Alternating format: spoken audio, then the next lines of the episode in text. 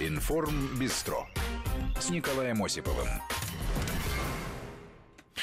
Приветствую вас, начинаем программу. Э, сегодня два часа впереди. Как обычно, у нас много тем. Естественно, будет политика, про санкции поговорим, про последствия санкций. Естественно, это визы, там много составляющих, экономические. Мы на неделе все это разбирали, сейчас разберем подробнее. Естественно, будем говорить о э, одном из таких э, российских событий заметных, драматичных. Это попытка побега подсудимых из областного суда. Ну и я думаю, что в конце, конечно, мы не сможем не упомянуть про Мэрилин Мэнсона, который не слишком прилично отозвался, ну, по меньшей мере, только о Москве, хотя, может быть, и о России в том числе. Поэтому начинаем. Итак, э, на этой неделе Трамп подписал антироссийский закон о санкциях. Сейчас вот из Европы поступают уже санкции, правда, они так, ну, наверное, все-таки менее ощутимы, потому что это уже такие более персональные санкции, связаны они, опять же, там, с турбинами. В новостях это все у нас звучит. Президент, э, что касается американского президента, конечно, ругал конгрессменов, Сенат, но, в общем, Э, как бы демонстрировал, конечно, он полное неприятие, но, тем не менее, подписал итог этой недели. В общем, Трамп на стороне тех, несмотря на его слова, кто против России. Если напомнить вкратце, то новая старая тактика накладывает запрет европейским и американским компаниям на сотрудничество с российскими, и главным образом в энергосфере, о чем говорят сейчас и евросанкции, опять же. За практически любые бизнес-контакты грозят штрафы. Ну и цепочку последствий санкционных мер продолжило сокращение числа американских дипломатов в России. Как мы знаем, они продолжали на этой неделе паковать вещи, э, покинули, наконец, дачу в Серебряном Бару.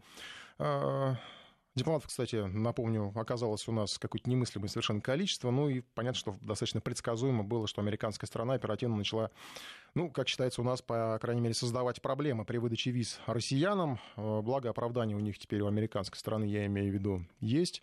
О ситуации с визами высказалась на неделе официальный представитель МИДа России Мария Захарова. Давайте послушаем.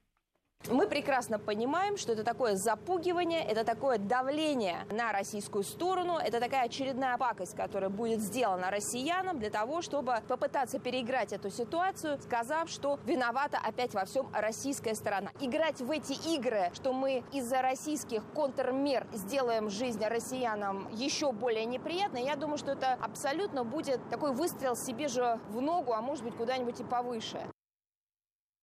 Ну, я сейчас пытаюсь запустить голосование для наших слушателей. А, будут ли ощутимы серьезно последствия санкций для России? Ну, в том числе для нас, наверное. Я хотел все-таки, конечно, а, чтобы это было применительно к россиянам рядовым. Ну а что касается виз, то чтобы как бы еще подтвердить информацию МИДа России, мы обратились к тем, кто помогает оформлять визы для россиян, турфирма, исполнительный директор Елена Губрева поделилась с нами сроками оформления документов, но они, похоже, действительно выросли существенно. Алло, Елена? Да, Николай, здравствуйте. Здравствуйте. Николай Осипов, Вести ФМ, Информ Бестро программа беспокоит вас. Спасибо, что согласились ответить на вопросы. Скажите, Елена, ну, по вашей информации, какие-то проблемы, осложнения сейчас с визами для россиян в, при поездке в Штаты есть? Я бы это не назвала проблемами, если честно. Но, да, увеличился срок оформления документов для тех людей, которым необходимо проходить, э, подавать документы с э, личным присутствием в посольстве. Просто, чтобы сопоставить нам информацию, поступающую, а примерно в среднем срок насколько увеличился?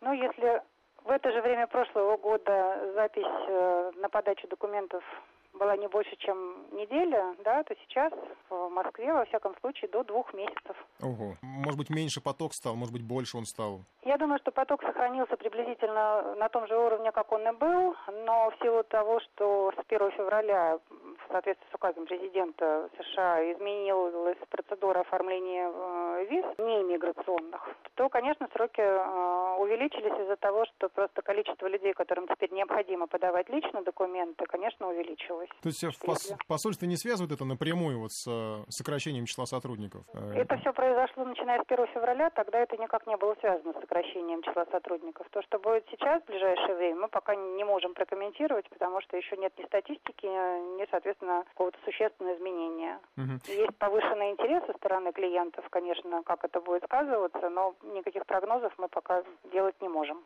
Ирина, еще вопрос такой, а отказов больше стало или меньше, может быть? Не больше, не меньше. Спасибо вам большое. Елена Губарева, исполнительный директор американской компании путешествий в эфире Информ Бистро. Спасибо вам, что помогли прояснить ситуацию. Но я еще уточню, что это как бы организованный туризм, потому что, ну, организованные поездки, потому что при посредничестве турфирмы, потому что многие россияне, они самостоятельно занимаются организацией своих поездок, и в том числе вот у нас корреспондент на неделе ездил в посольство, и, ну, судя по лицам, с которыми люди оттуда выходили, они признавали, что им нельзя говорить о результате э, отказа они получили или положительное решение, но, судя по выражению лиц, наш корреспондент, по крайней мере, делал вывод, что многие достаточно э, выходили из посольства с отказами. Я, кстати, по поводу опроса, а будут ли серьезно ощутимы последствия санкций для России, да или нет, который запущен у нас в приложении.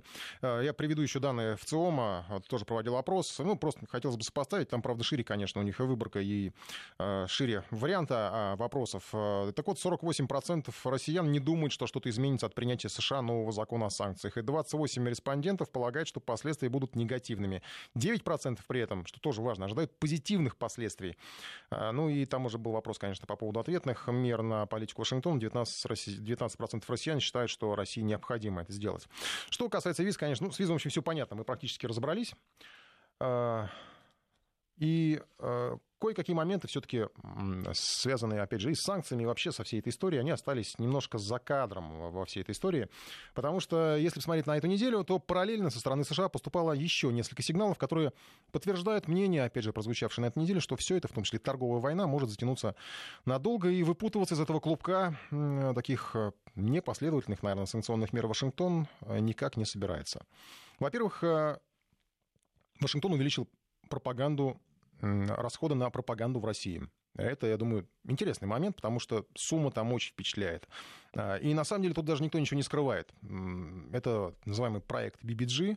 А, многие его знают. А, ну, еще с советских времен, там история с «Голосом Америки» и прочими компаниями.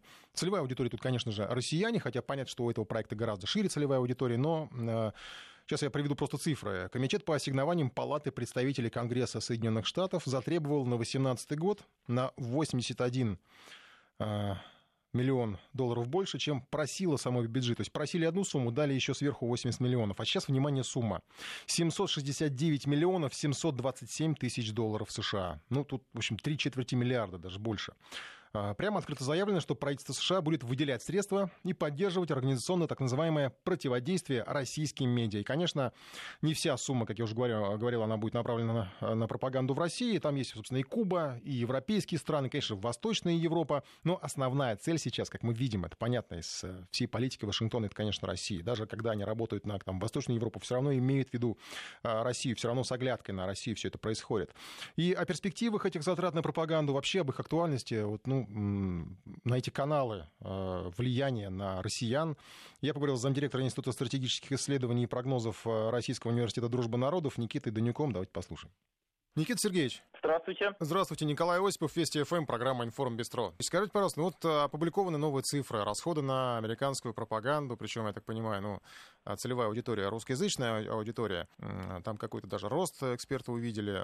Стоит серьезно относиться к вот этим публикациям и ну, как-то, не знаю, может быть, какие-то контрмеры предпринимать?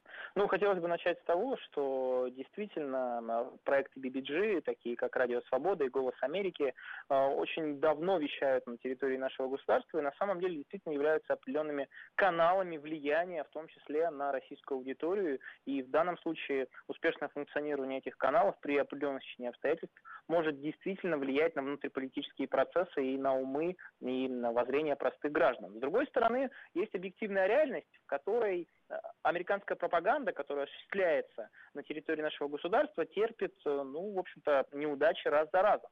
Безусловно, э, Соединенные Штаты Америки этого не скрывают. Они используют вот такие средства массовой информации, которые получают финансирование от таких структур, как Радио Свобода, Голос Америки, в целом BBG, который по факту, в общем-то, является правительственной э, структурой организации, э, для того, чтобы э, пытаться проводить в этих странах политику, которая выгодна нашим американским партнерам. Если мы посмотрим на ситуацию с точки зрения исторической ретроспективы, то, например, та череда цветных революций, которая прокатилась по территории постсоветского пространства, начиная с Грузии, продолжая на Украине, в Киргизии, вся она сопровождалась очень активной деятельностью так называемых независимых средств массовой информации, которые в выгодном для Вашингтона э, свете освещали события, которые по факту были абсолютно антиконституционными, ну и, в общем-то, являлись прямым нарушением закона. Поэтому в данном случае, с точки зрения перспектив именно американской пропаганды на умы простых российских граждан, я бы не говорил о том, что есть какие-либо перспективы, потому что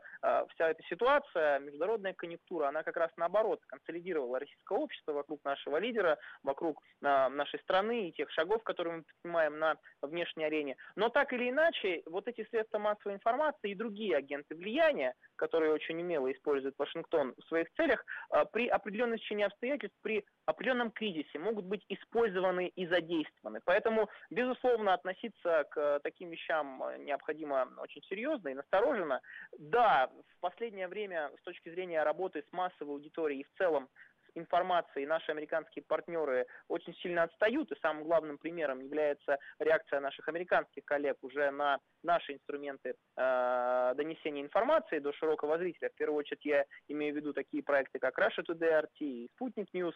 Э, видим, что постоянно наши европейские, американские коллеги очень озабочены тем, что вот эта альтернативная точка зрения, она все-таки прорывается через этот информационный колпак, который создан и над Европой, и над Соединенными Штатами, где э, иная точка зрения, э, в общем-то, просто немыслима. Но вместе с тем э, такие коммуникационные каналы, они сохранились, и увеличение э, финансирования таких средств массовой информации, а, опять же, все-таки, видимо, рассматривается как инструмент влияния на внутриполитические процессы в нашей стране, а особенно учитывая, что э, наше государство вступило в электоральный период и ожидается, наверное, одно из самых главных событий в политической жизни России, такие как выборы президента, то, естественно, э, выгодное для э, наших западных коллег освещение этих событий в негативном ключе, оно может, в общем-то, сыграть определенную роль, э, в том числе в этой кампании по демонизации России, по превращению России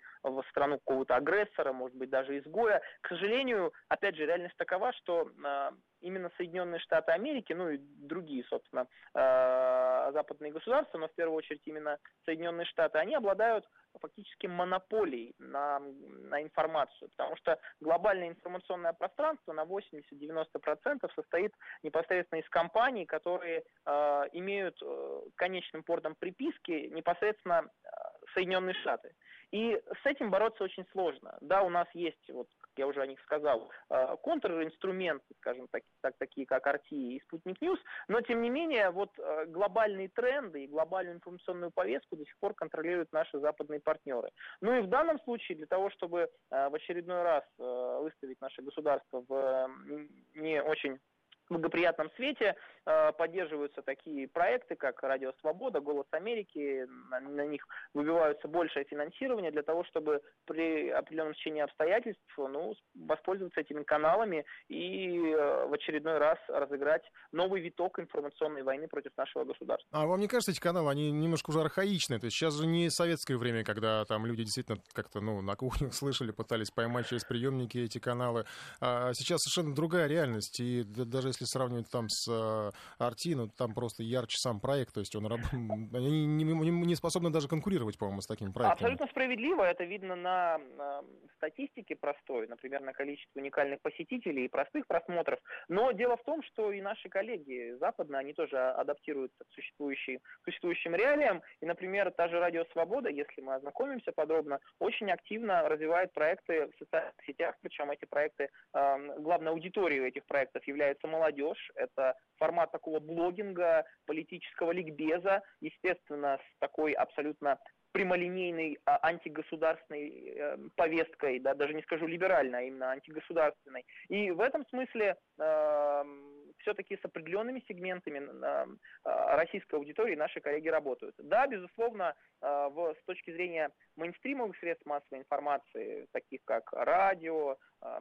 каналы, средства, печатные средства массовой информации, ситуация у нас э, достаточно хорошая в государстве. Э, слава богу, государство вернуло себе контроль, в каком-то смысле монополию над этой важной сферой, потому что все прекрасно понимают, что если у государства не будет своей пропаганды, то у государства будет чужая пропаганда. Вообще, в самом понятии пропаганда ничего плохого нет. Изначально вот негативная коннотация слова пропаганда – это как раз заслуга наших американских, э, ну, собственно, в целом западных партнеров. Но вместе с тем э, существует э, другая сфера, такая как социальные сети, интернет-пространство, благосфера. Вот там российское государство представлено в меньшей степени.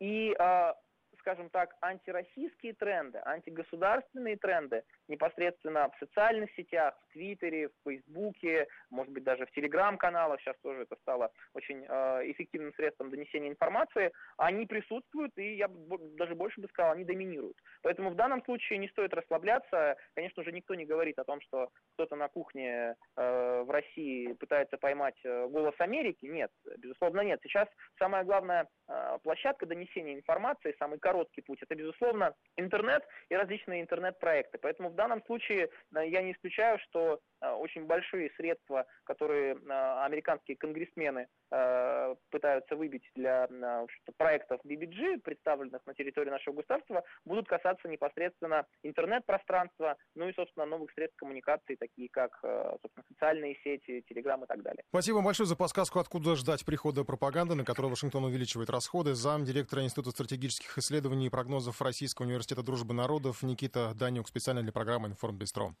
Ну, Никита Данюк, на самом деле, абсолютно правильно сделал акцент на соцсетях, потому что я вот работал много, и в том числе и на всех вот этих оранжевых историях, революциях на Украине я и на Ближнем Востоке наблюдал, и Тунис, э, и как Ливию превращали в пыль и прах, и в большинстве случаев, ну, может быть, только на Украине это было ярче, потому что там, ярче в том числе ресурсы были задействованы большие, э, потому что Пятый канал был практически, ну, таким рупором вот этой революции, и он помог все это мобилизовать достаточно быстро. А что касается Ближнего Востока, то там социальные сети действительно активно были задействованы, и в них вкладывали тоже большие ресурсы, хотя понятно, что они стоят гораздо дешевле а, в плане расходов, чем, ну, не знаю, телеканал покупать, э, это тут удобнее, и отследить их гораздо сложнее.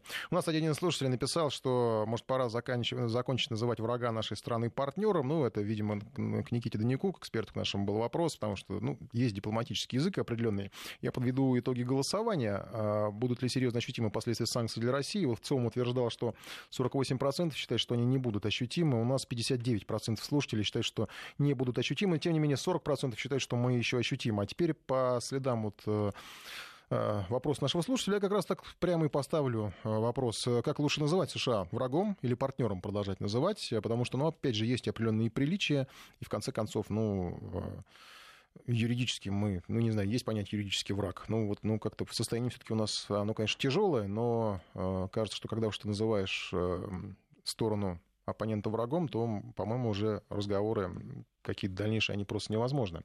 У нас еще есть время, потому что э, до э, следующей темы, потому что я хотел продолжить э, тему санкций, которые остались немножко за кадром. Они такие непрямые, я бы назвал, наверное, но интересные, потому что еще один пассаж от американцев, подтверждающий, что они влезли достаточно глубоко в эту конфронтацию и вылезать из нее не намерены, это то, что самое свободная страна в мире, как она себя позиционирует, начала закручивать гайки у себя же.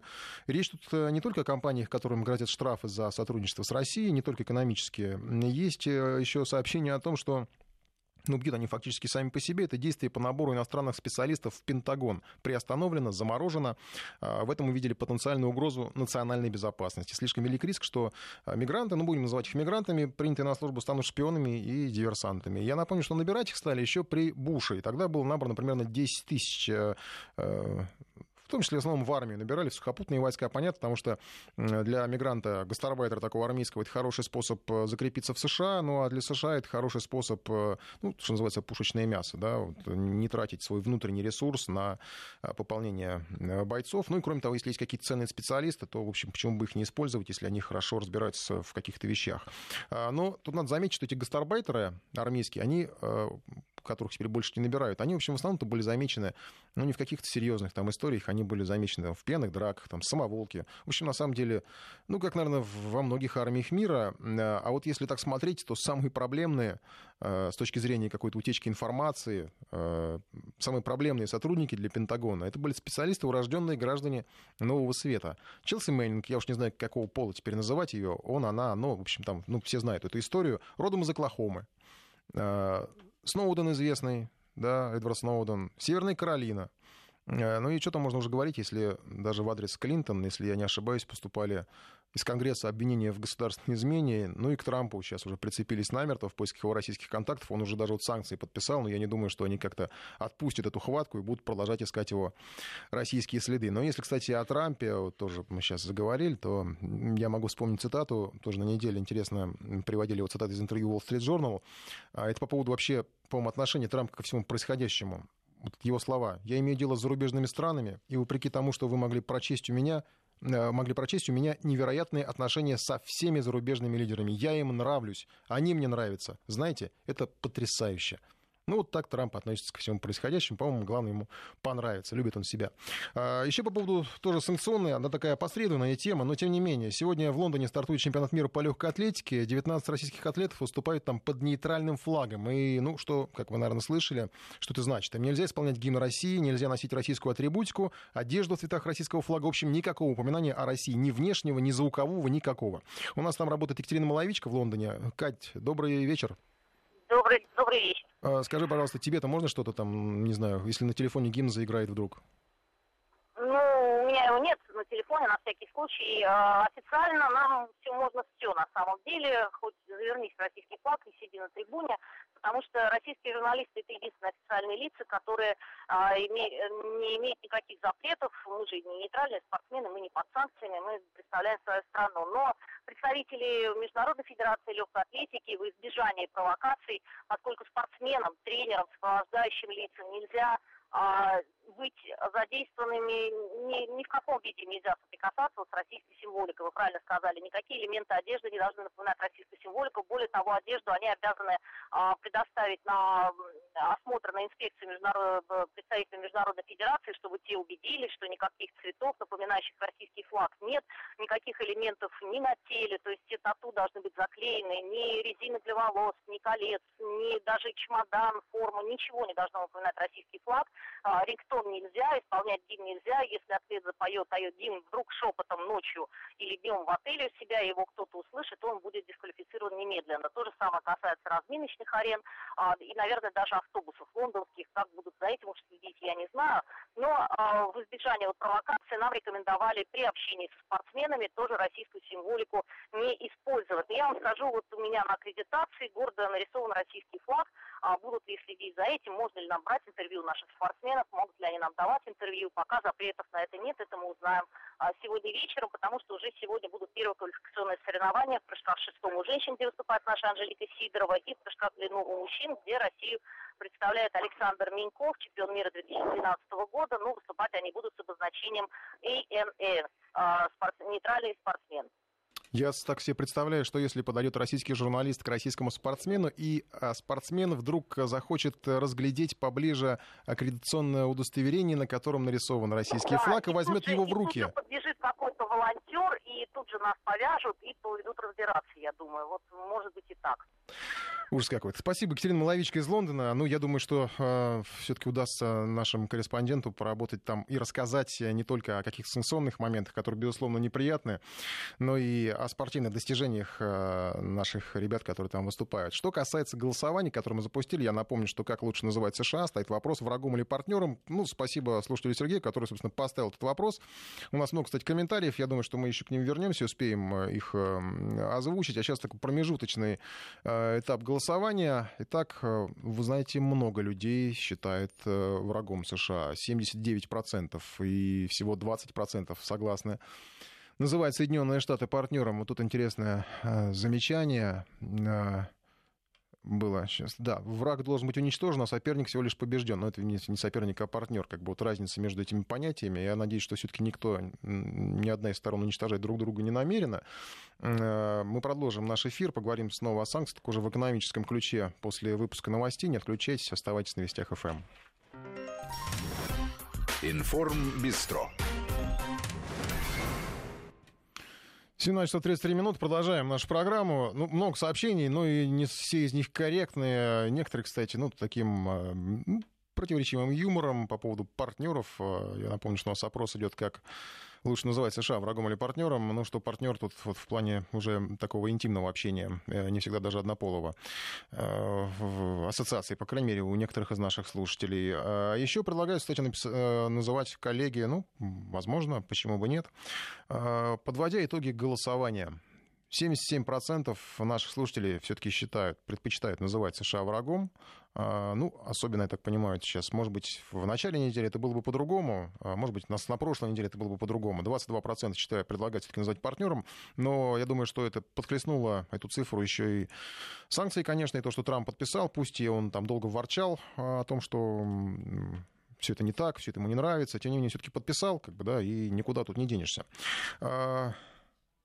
Мы сейчас поговорим еще об экономической составляющей санкций, потому что там тоже много любопытного, в том числе, кстати, от Трампа исходит. Э, я вот просто на этой неделе нашел удивительные его слова. Ну, что касается экономической составляющей. Понятно, что санкции затеяны, ну, по крайней мере, основная их цель — это выдавить Россию с газового рынка Европы, вообще выдавить с европейского рынка. Понятно, что энергорынок — это основной. Э, возможно, так, э, ну, такие надежды Вашингтону подарило то, что они продают уголь Украине, как это странно не звучит, но действительно странно. А, и более того, появились еще и сообщения, что Трамп э, очень хочет продавать коров Китаю. Э, это уж совсем странно звучит, я не, я не знаю, как это комментировать, тем не менее, у меня есть даже вот цитата, опять же, из Wall Street Journal, э, когда я разговаривал с президентом Си, который у меня, с которым у меня очень хорошие отношения, говорит Трамп, я сказал, сделайте мне одолжение, пожалуйста. Не могли бы вы разрешить ввоз скота? Вчера вечером я был в Западной Виргинии, это уже говорил американцам, и фермеры подходили ко мне, обнимали меня и целовали из-за этого самого насчет скота. В общем, э, президент Си, это, разумеется, подразумевается Си Цзиньпин, китайский лидер, конечно же. А, вот я не знаю, будут ли китайцы покупать американских коров, э, но э, тут очевидно одно, что, по крайней мере, Вашингтон очень активно и с большим увлечением втянулся в торговую войну, которую ну, у нас назвали торговой войной. Я так, мне лично кажется, что с какой-то дикой ковбойской неуклюжестью пытаются устранять конкурентов, периодически, наверное, пытаясь поигрывать кольтом. А, хотя понятно, что кольтом сейчас уже никого не испугаешь, не те времена. Ну и, в общем, виды вооружения, они несколько несколько иные. А, я еще замечу, что, опять же, на этой неделе Госдеп, а, ну, по-моему, даже буквально сегодня Госдеп назвал, все-таки не стал называть торговой войной происходящее, и буквально заявил официальный представитель об этом, его цитировали агентство, правда, не названный представитель. И цитата «Определенные лица из определенных стран говорят такие радикальные вещи, но это не объявление войны». Так процитировали РИА Новости представителя э, Государственного департамента Соединенных Штатов. Сейчас давайте все-таки поговорим о торговой войне, потому что ну, многие эксперты, в том числе и в нашем уже правительстве, было заявлено. Торговая война, не что иное. Надо разобраться вообще в подоплеках э, всей этой истории. У нас на связи сейчас зам, заместитель генерального директора по инвестиции компании «Универ Капитал» Александр, Дмитрий Александров. Дмитрий Андреевич, здравствуйте. Добрый вечер. Вот я, наверное, не знаю, вы как все-таки э, профессионал, специалист. Э, давайте сначала разберемся, что такое вообще торговая война. Ее признаки, они сейчас уже есть? Ну, в принципе, торговая война – это частный случай экономических войн э, или экономических противостояний. Они идут постоянно, просто жестче или, или мягче. Э, и всегда есть несколько э, сказать, основных видов оружия в этих войнах, э, которые направлены все на то, чтобы защитить собственный рынок или э, скажем, помочь собственным производителям завоевать чужой рынок. То есть фактически аналог тот же самый, только вместо территории выступает экономика, чужая или собственная. И, соответственно, основные эти виды оружия это либо пошлины, то есть такое финансовое воздействие, а, либо это а, уже непосредственно квоты, то есть прямое ограничение по доступу, например, иностранного товара на собственный рынок, а, либо это введение специальных так называемых нетарифных различного вида ограничений, связанных с внедрением стандартов, в том числе внедрение, например, собственных стандартов в глобальную скажем, стандартную систему, да, в некие глобальные правила торговли. И таким образом вы можете э, таким косвенным путем э, сильно поддержать одних производителей в ущерб другим. По крайней мере, э, грубо говоря, кому-то придется перестраиваться и фактически налаживать собственное производство под те стандарты, которые уже были внедрены вами или вашими компаниями. И Естественно, что эти войны могут носить как оборонительный характер, когда вы защищаете собственный рынок, так и наступательный. Чаще всего это все смешивается – и э, в мягкой форме превращается в такой какой-то взаимный торг, как вот если возвращаться к теме Соединенных Штатов и Китая, то, грубо говоря, вот, э, когда за таким жестким заявлением и призывом не покупать или покупать в меньших объемах, ввести дополнительные пошлины на китайскую сталь, после этого следует предложение, окей, давайте мы не будем пока спешить э, с, с пошлинами, не 45-процентными, никакими другими, но давайте вы будете покупать у нас наши там, соевые бобы. То есть происходит, грубо говоря, бартер, да, или, по крайней мере, навязывается э, право доступа на рынок, обременяется уже обязанностью покупать некую встречную продукцию. Вот, вот сейчас, сейчас происходящее, это только дело России и США, или Китай здесь тоже завязан крепко, и, ну, хочет, не хочет, а его втянут в это? Здесь завязаны все абсолютно. Более того, я, я с, каждым, с каждым годом, и от этого все страшнее, в общем-то, э, впечатление устойчиво нарастает, то, что э, завязаны будут все, именно потому что экономика глобальна, а проблема, э, в том числе проблем, связанных с государственными долгами в разных грубо говоря, в основных центрах эмиссионных слишком много, и практически никогда в истории эти проблемы не расшивались ну, мирным путем. Они либо расшивались с удачным замужеством короля там, или королевы, сейчас это невозможно, либо открытием нового рынка, что тоже невозможно. Поэтому приходится э, пытаться теснить конкурента либо на своем рынке, либо на его рынке. Соответственно, вот то, что мы видим, это э, постоянная нарастающая попытка теснить конкурентов, в число которых часто попадают собственные союзники. История с газом – это как раз вот попытка так сказать, навязать э, там, собственным союзникам э, более высокие цены на энергоносители. Ну, это тоже очень хороший механизм, фактически такой вот, косвенный налог на, на энергоэффективность получается. Э, в случае, поэтому я не вижу никаких принципиальных исключений. Это не вопрос, кто будет вовлечен, это вопрос, кто раньше и в какой степени. Нет, ну, в общем, США и Россия, они уже, как бы, понятно, конфронтация, она есть, экономическая, особенно остро стоит, э, энергетическая. А Китай вот во всей Конечно. этой истории, он где, в каком месте, в этом, этот треугольник такой получается? В каком... Китай, э, на самом деле, здесь больше даже, потому что, ну, Россия при всех там, плюсах и минусах, это все-таки глобальный источник энергоносителей. И Китай, естественно, как э, крупнейший, крупнейший производитель, э, является потребителем энергоносителей, поэтому чем дороже энергия для Китая, тем э, выгоднее основным его конкурентам. В такой же примерно позиции находится Германия, и, собственно говоря, Германия и Китай – это два основных центра производства, которые в той модели, которую Трамп пытается выстроить, то есть возврат реального производства в Соединенные Штаты, и будут основными конкурентами Соединенных Штатов. Поэтому, конечно же, э, воздействие на Россию с целью, э, с целью сделать как можно более дорогим энергию и для Китая, и для, для Германии, и не только более дорогой, но и менее доступный.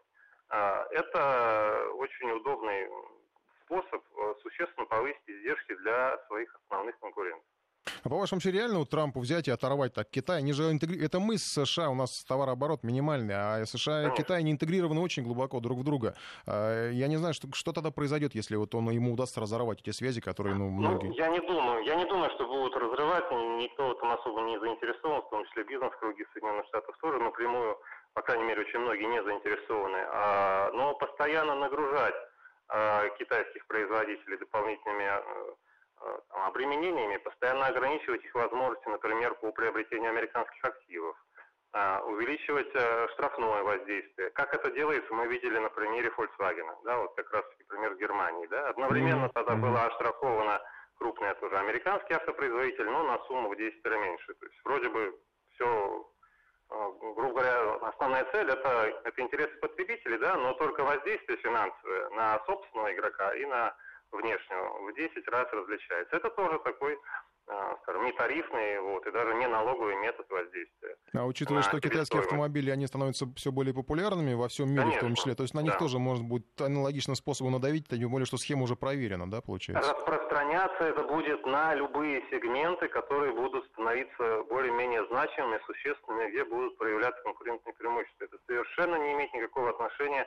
к конкретной отрасли. Здесь важен объем, и важна возможность, особенно, скажем, не тарифными методами, то есть очень изящно, а, ну, вроде бы в целях даже, там, скажем, защиты интересов потребителей или там, экологических норм, а, воздействовать на конкуренцию. Эта техника отработана, более того, она отрабатывает и совершенствуется постоянно, поэтому э, здесь очень важно, кто первым успевает поставить собственный стандарт, потому что это становится неким правилом, Причем это может быть и стандарт производственный, и стандарт конечной продукции, и стандарты мониторинга за качеством, например.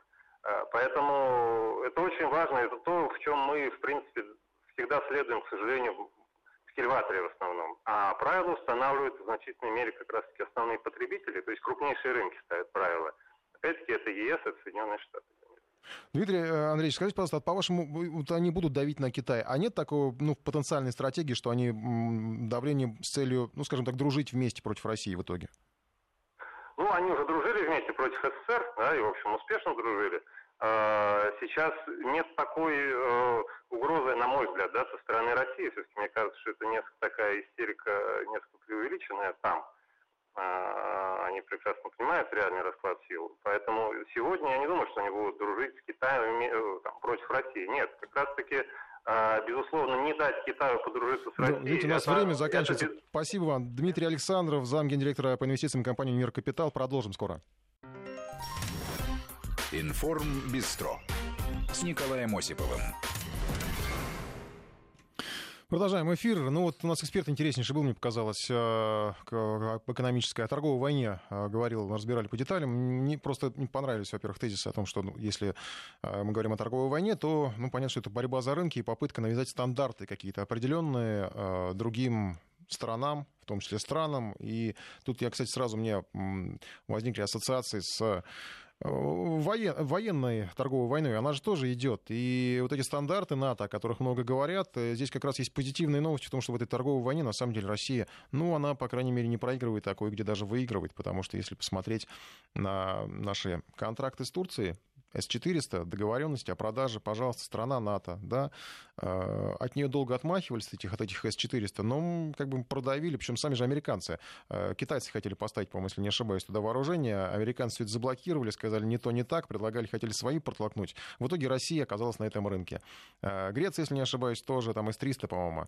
Вот так что натовские стандарты совершенно спокойно в них, в них вписываются наши вооружения, и страны, которым эти вооружения нужны, они, в общем-то, готовы отказываться отказываться от этих э, американских стандартов э, не проблема. Главное, чтобы это было выгодно для них в первую очередь. Это тоже, наверное, показатель тому, того, как Европа относится к э, американским стандартам на рынке вооружений вообще экономическим стандартам. Кстати, если говорить о Европе, то вот, ну, с, с, на этой неделе поступали противоречивые очень сообщения, потому что, ну вот, по крайней мере, так говорили, что Брюссель вот, смог оказать влияние на Вашингтон, смягчили там формулировки закона по санкциям, но наш постпред России при Евросоюзе Владимир Чижов э, уточнил, что удалось, например, заменить формулировку с того, что президент США должен на может применять санкции в статье закона, касающиеся трубопроводов. Ну и вот теперь, по словам Чижова, ЕС успокаивает себя, говоря о своей успешной работе по обеспечению учета американской стороной опасений Евросоюза. Потому что понятно, что Евросоюз не может ну, так уж спокойно прям пропустить все эти санкции, которые касаются напрямую э, Европу и напрямую будущего промышленности и энергобезопасности в том числе. Хотя с нашей стороны уже были заявления, в том числе из Кремля, о том, что э, Россия остается гарантом энергобезопасности наших европейских партнеров. Но вот поведение, конечно, американской стороны, оно, я все равно называю партнерами, потому что, несмотря на наше голосование, у нас сейчас на связи Регина Севастьянова, наш европейский САПКОР. Регин, добрый вечер.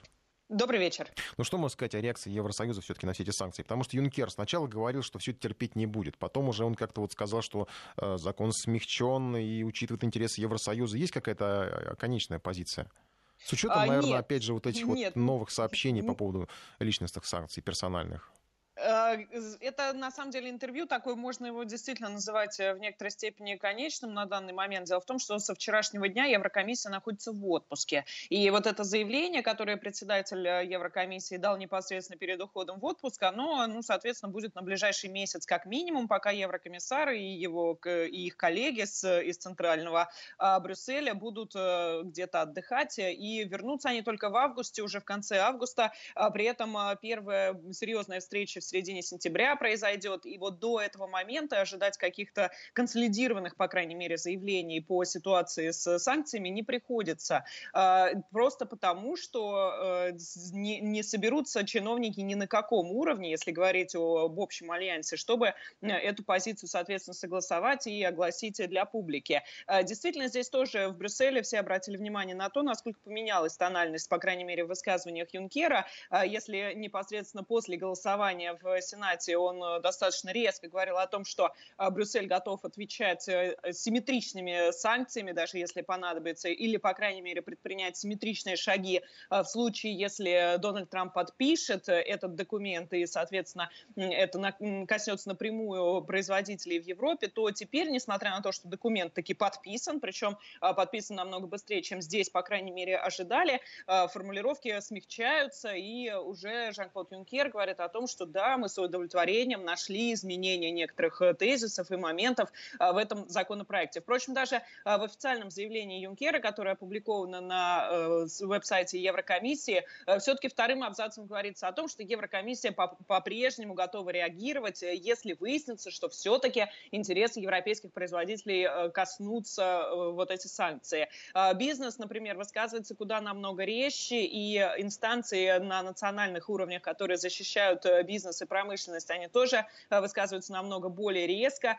Уже после того, как Дональд Трамп подписал этот документ, прозвучали, например, высказывания со стороны ФРГ. В МИД этой страны заявили, что Вашингтон должен вести консультации с Брюсселем для того, чтобы здесь удостоверились, что интересы европейских производителей не будут ущемлены. Пока что, опять-таки, бизнес-круги говорят о том, что этот законопроект напрямую отразится на э, экономических интересах Евросоюза, а аналитики идут еще дальше. Они говорят о том, что Вашингтон, собственно, этого и добивается, что не будучи в состоянии конкурировать э, с природным газом, американский э, сжиженный газ, газ вот таким образом пытаются протолкнуть на европейский рынок. Об этом, в частности, в Германии говорят в средствах массовой информации аналитики и специалисты по энергообеспечению. И даже на уровне правительства тоже об этом говорят. В Германии, э, в частности, э, торгово-промышленная палата, от нее поступило заявление, что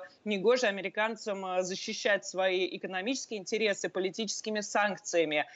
Столицы европейские, основные, конечно же, в принципе, вот этой позиции по-прежнему придерживаются, говоря о том, что Соединенные Штаты отступают от общих договоренностей. И даже еще раз вернусь к заявлению Брюсселя, там тоже это подчеркивается, что все равно здесь усматривают нарушение договоренностей, достигнутых э, в Италии на G7 и в Гамбурге на G20, э, когда даже в итоговом коммюнике было сообщено, что э, все санкционные действия должны быть согласованы между партнерами, в данном случае Соединенными Штатами и Евросоюзом. И здесь считают и в отдельных европейских столицах, в первую очередь, опять же, обращаю внимание на Берлин и на Париж, подчеркивают, что это отступление от этих договоренностей, и здесь ждут ответных шагов со стороны официального Брюсселя.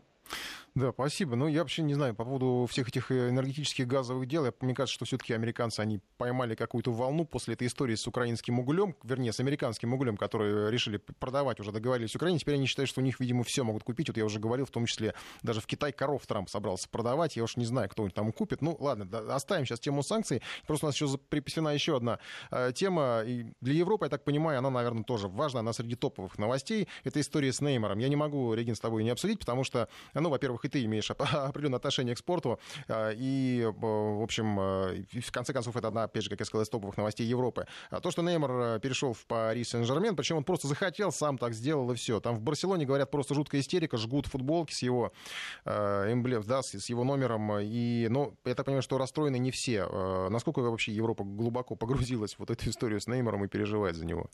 Ну, в этой части Европы, в которой я нахожусь, э, здесь это просто действительно главная новость. Э, с ней не конкурирует сегодня никакая другая новость. Э, Неймар, Неймар, Неймар. Неймара сумасшествие творится просто в Париже, это даже без обсуждений. А, Причем, несмотря на то, что действительно в СМИ обсуждается тот вопрос, что у него были много предложений, вроде как он до последнего не мог определиться, тем не менее события сегодняшнего утра показывают, что в Париже, похоже, не сомневались в том, что выберут именно этот город потому что в 10 часов утра, четко с открытием а, фан-клуба, э, магазина фан-клуба, а, там уже были футболки с десятым номером и с фамилией Неймар на спине, и болельщики уже выстроились в очередь, чтобы эти футболки приобрести. Здесь, конечно, на него делают сумасшедшую ставку. На завтрашний матч между Пари Сен-Жермен и Амьеном, который обычно, ну да, это, конечно, стартовый матч сезона ПСЖ, но тем не менее такого ажиотажа не было бы. Теперь, чтобы попасть только на сайт и удостовериться, что билетов уже нету, нужно прождать больше 10 минут, пока этот сайт загружается и сообщает вам, что вы находитесь в электронной очереди для возможности убедиться, что билет вы не купите. Неймар сегодня уже дал пресс-конференцию, на которой, в принципе, сделал реверанс в сторону Барселоны, сказал, что очень благодарен этому городу, этому клубу, но, тем не менее, он хочет двигаться вперед и хочет достигать чего-то большего в своей карьере. В свою очередь, президент клуба просто делал такие реверансы в сторону своего звездного новичка, говорил о том, что это лучший футболист мира, именно поэтому он уже давно мечтал заполучить его в ПСЖ. И э, когда журналисты попытались, в общем, указать э, на трансферную сумму, это все-таки 222 миллиона э, за переход футболиста, это почти в два раза больше, чем до сих пор был рекордный трансфер, то есть сразу вот такие большие деньги э дали ну, из своего кармана, из своего кармана получается? Ну, в принципе, как известно, из э, той стороны света у ПСЖ владельцы из Катара, поэтому там, э, в принципе, золотыми слитками, может быть, отдавали, я не знаю, конечно. Но, тем не менее, суммы действительно сумасшедшие, об этом сегодня целый день трубят. Но Неймар даже так оскорбился, по крайней мере, внешне на этот вопрос. Он сказал, что те, кто говорит, что для меня деньги самое главное в жизни, меня совершенно не знают. На самом деле я э, вот за мотивацию. А президент на это дал очень длинную-длинную речь, в которой сообщил, что сегодня, конечно, это действительно большие деньги, но через пять лет, э, когда истечет срок контракта, они не только окупятся, но и клуб еще заработает больше. Именно поэтому футболист сюда перешел, э, чтобы вот в этом проекте участвовать. Ну, теперь все, соответственно, целый день вот обсуждают, собственно, момент трансфера, наблюдали в прямом эфире приземление джета из Барселоны в Бурже в Париже, потом в прямом эфире, как его на автомобильчиках везли на стадион э, Парк де Пранс, потом как его везли на, в клинику на обследование, а завтра все будут гадать, сыграет ли он, собственно, собственно, Самьеном или нет, потому что пресса в этом сильно сомневается, но, тем не менее, на два часа, аж два часа до начала матча на стадионе будет официальное представление футболиста болельщикам, а, поэтому э, этих, всех болельщиков, у кого есть билеты, пригласили на стадион прибыть аж за два с половиной часа до начала игры, чтобы вот стать свидетелями этого шоу. Так что сегодня это, безусловно, а, главная, вообще самая основная тема для Парижа и для Франции в целом. Даже национальные телеканалы вели прямую трансляцию пресс-конференции Неймара. Спасибо большое, Регина Севастьянова, наш европейский САПКОР. Ну, вот показывает, что европейцам не чуждо ничто человеческое. В конце концов, не только одними санкциями живет Европа. А в Испании, конечно, наверное, сейчас просто траур, потому что Барса осталась без Неймара. Ну, зато в Париже, как мы видим, ликование. Информ Бистро.